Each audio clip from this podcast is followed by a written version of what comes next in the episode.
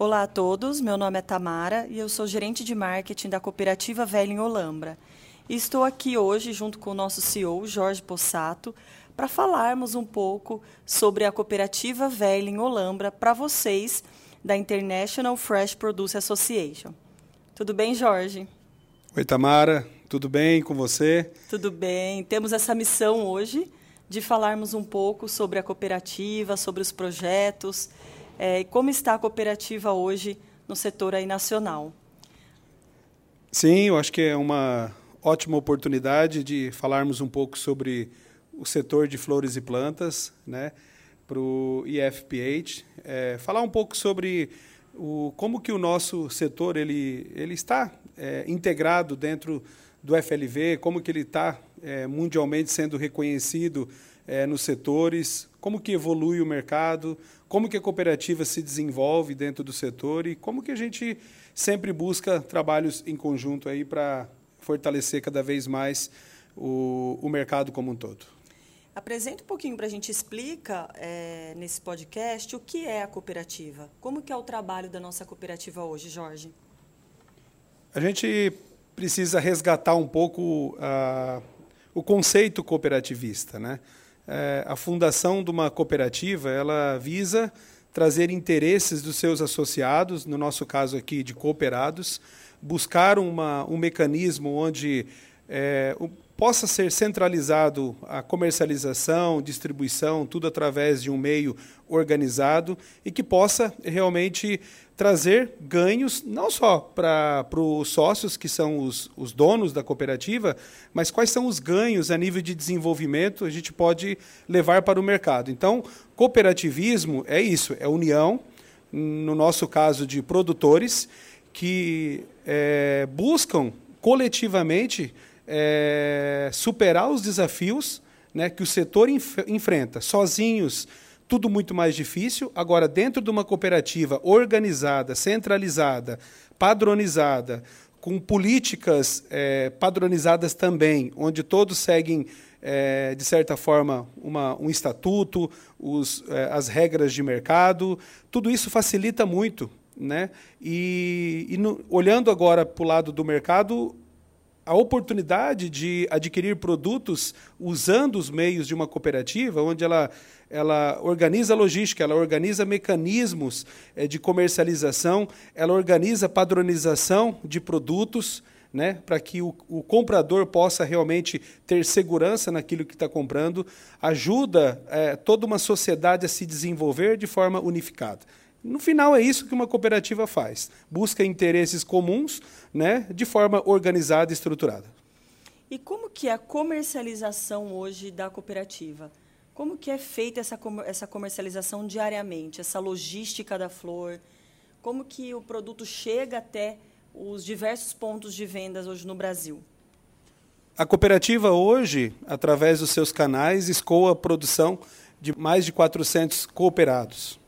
É, esses mais de 400 cooperados é, têm como quase que uma regra estatutária é, entregar toda a sua produção na cooperativa, porque a cooperativa é um braço do produtor. Ela existe para isso.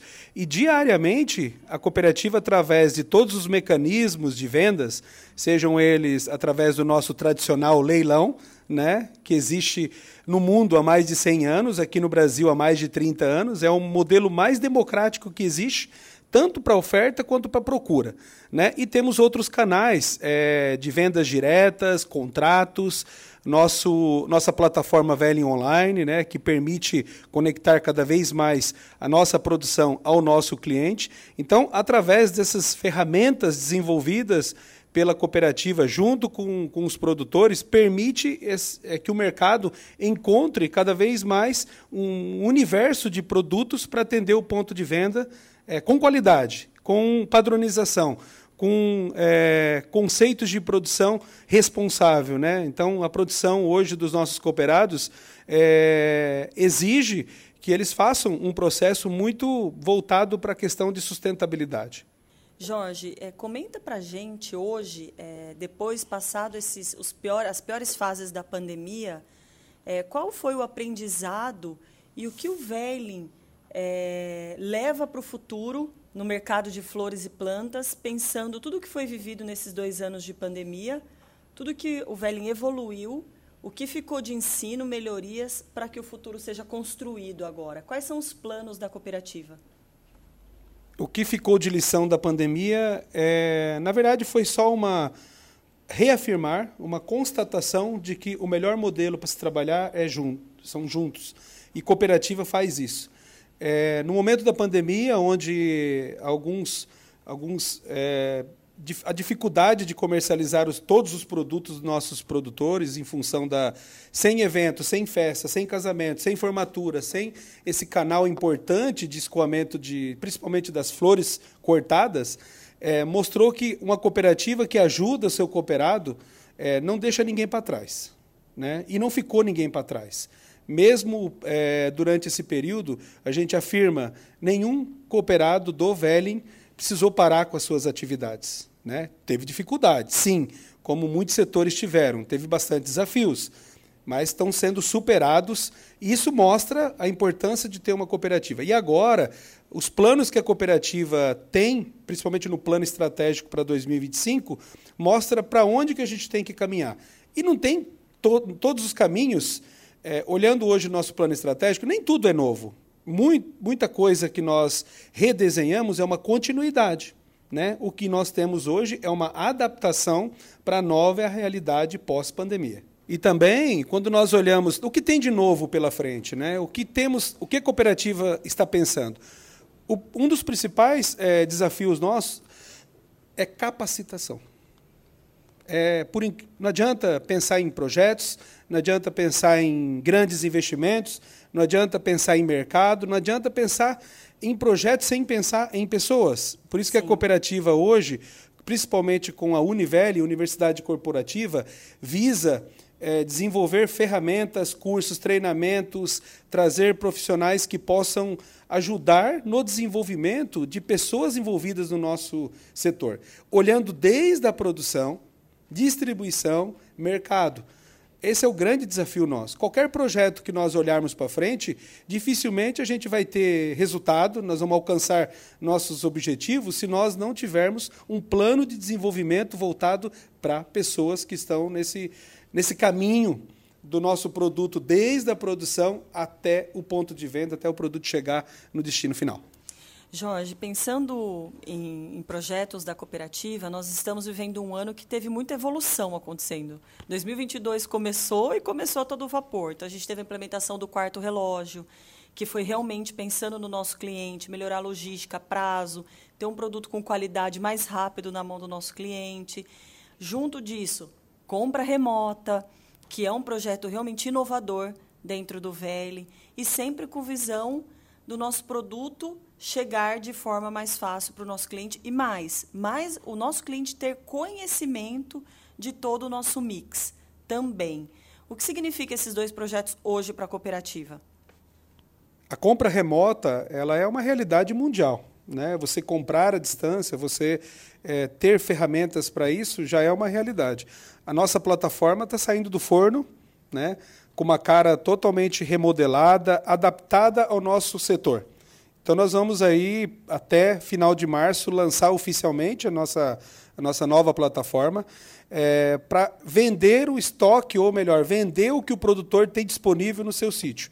Mas a gente tem outras ferramentas. O leilão também está indo para o modelo remoto.